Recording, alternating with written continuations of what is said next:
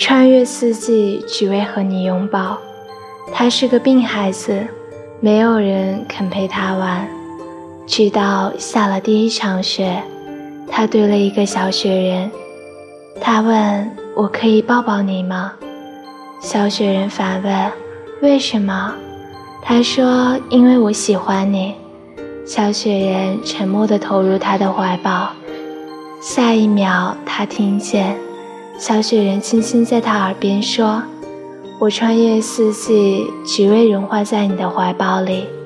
谢谢你喜欢我。”